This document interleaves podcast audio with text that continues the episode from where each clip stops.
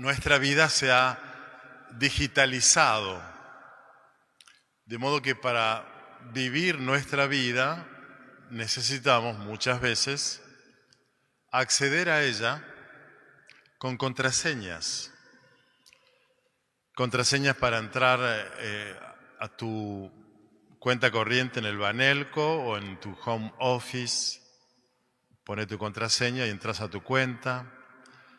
Para abrir y activar tu celular tenés que marcar tu contraseña. Para entrar a la FIP, balances, para entrar a sacar un turno médico en tu sanatorio, tu prepaga, infinidad de contraseñas para poder vivir y cumplir tareas imprescindibles. A ver, hagamos una prueba. Levante la mano quién vive sin tener ninguna contraseña, sin necesidad de usar ninguna contraseña. Bien. Usted no tiene ninguna contraseña. No, no. Que no se las acuerda es un tema bastante común a esta edad, pero tiene contraseñas. No. Si hubiera alguien que de verdad no tuviera ninguna contraseña, le hubiera dicho, feliz de ti, que vives una vida sin contraseñas. Porque la verdad que hay tantísimas que pidan actualizaciones y uno todo el tiempo tiene que estar acordándose cuál es la última y dónde la puse. Ok.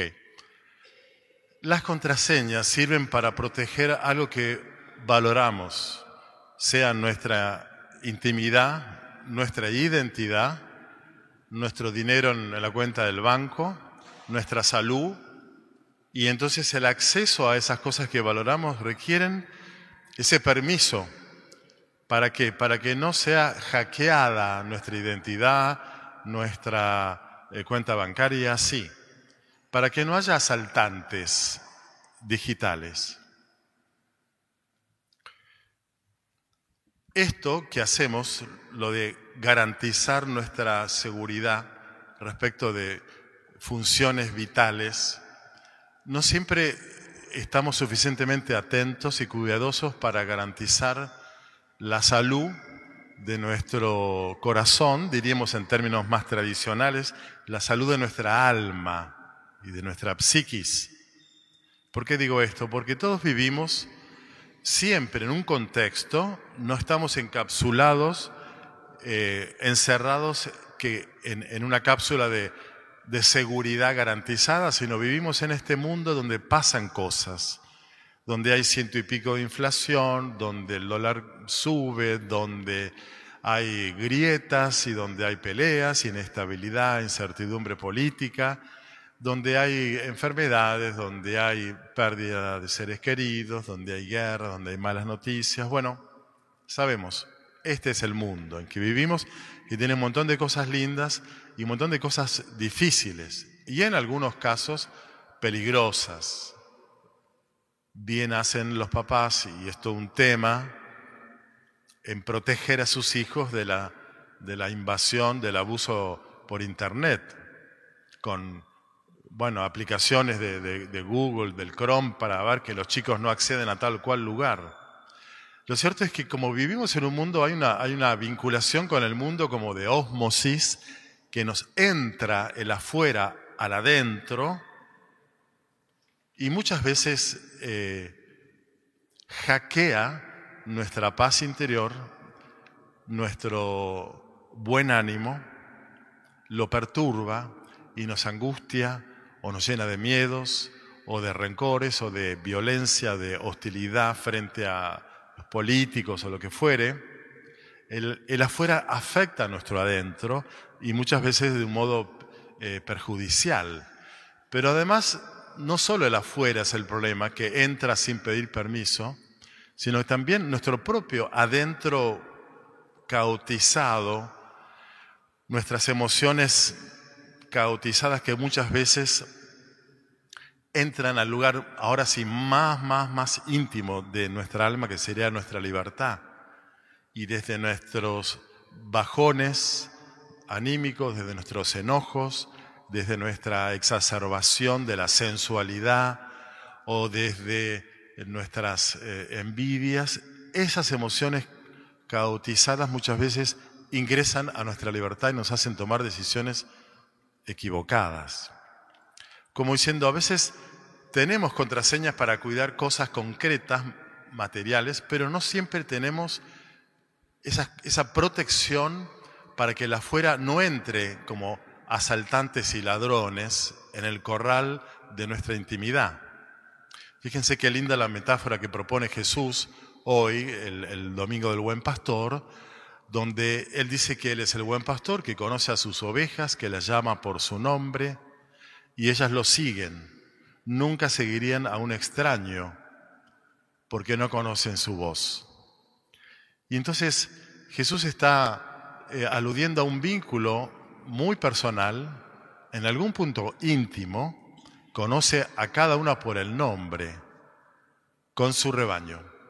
Jesús toma esta metáfora de la vida real de los campesinos y de los pastorcitos de esa época, donde los pastores lo que hacían es juntar a sus ovejas en un corral común, varios pastores, varios rebaños en un solo corral para que para entre ellos protegerse de los asaltantes y ladrones que de noche eh, asaltarían cruzando otro lugar distinto de, la puerta. Y entonces a la mañana siguiente cada pastor abre el corral y por la puerta las llama a sus ovejas y lo siguen porque lo conocen. Jesús utiliza esta realidad de la cultura pastoril para hablar de cuál es el vínculo que Él mantiene con sus ovejas, hoy nosotros. Y entonces, como ese rebaño, el rebaño de Jesús, está en riesgo, ¿por qué? Porque hay asaltadores, ladrones, que saltan el corral por otro lado distinto de la puerta, son como hackers espirituales que entran a nuestro interior para robar, eh, matar y destruir. Jesús nos propone escuchar su voz, que pronuncia nuestro nombre. Y esta sería la imagen de la contraseña para entrar en nuestro corazón, para garantizar que el afuera no nos asalte y hackee, nos robe paz, esperanza, paciencia, alegría, Cosas valiosísimas. Fidelidad matrimonial, fidelidad sacerdotal. Sumen ustedes cuántas voces, llamados, seducciones de la afuera entran en nuestra vida y roban eh, dimensiones de nuestra alma que son vitales.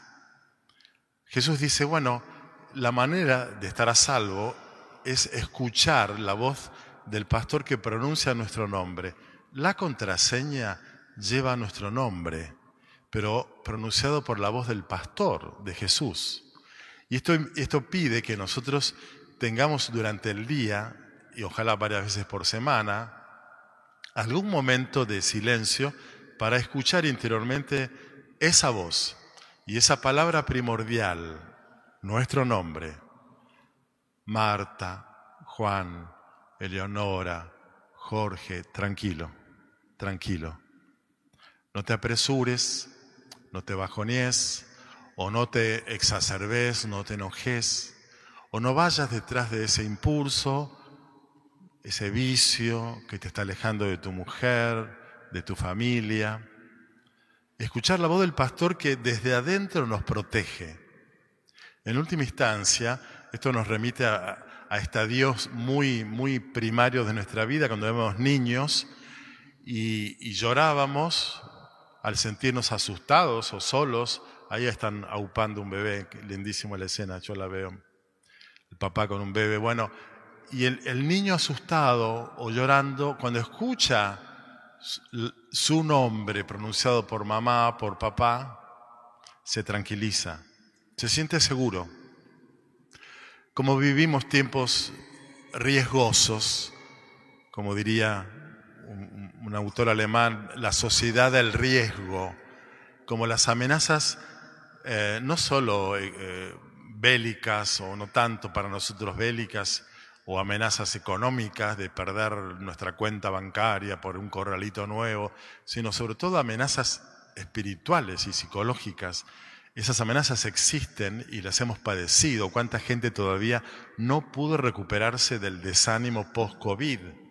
Bueno, precisamente por eso el Señor nos ofrece una fuente de seguridad personal, de sosiego, que es escuchar su voz. No solamente los ruidos de nuestras emociones exaltadas y cautizadas, sino su voz. Bueno, el Señor quiere actuar en nuestro corazón, convocándonos, llamándonos, convocando a nuestra libertad. Nunca se comportará Jesús y Dios como un hacker que viola nuestra intimidad. Siempre se propondrá como alguien que llamándonos y pronunciando amorosamente nuestro nombre nos sosiega y tranquiliza, como dice uno de los salmos, ¿no? Ustedes recordarán, este es el Evangelio de San Juan, la primera escena donde se cumple esta parábola del buen pastor que pronuncia el nombre de las ovejas y las ovejas lo reconocen y lo siguen, la primera escena personal, ya no metafórica, sino real, es el encuentro de Jesús resucitado con María Magdalena, frente a la tumba donde había un huerto y María lo confunde a Jesús resucitado que tiene delante con el cuidador del huerto decime dónde te lo llevaste, el cadáver del Señor, yo voy a buscarlo. María está tomada por la tristeza, por el desánimo, por el dolor. Y lo tiene a Jesús resucitado y no lo puede reconocer, pero Jesús le dice, María, y ella se da vuelta y lo reconoce. El nombre pronunciado por el pastor hace que ella reconozca su voz y se sienta transformada. Todo el, desánimo que traía a esa tumba se convierte en esperanza. Y va a contar a los apóstoles, miren que el Señor está vivo. Esto es lo que nosotros necesitamos en este tiempo de Pascua, vivenciarlo a Jesús vivo, que está acompañando nuestra vida, pronunciando nuestro nombre, llamándonos, sosegándonos y tranquilizándonos, ordenando nuestro interior para que no sea hackeado por ese afuera en el cual siempre tendremos que vivir, pero cuanto menos vivamos en nuestra interioridad habitada por el resucitado, más en riesgo estaremos. Bueno, pidamos al Señor poder escucharlo, darnos tiempo para escucharlo, reconocerlo y, sosegarnos y tranquilizarnos con su voz protectora.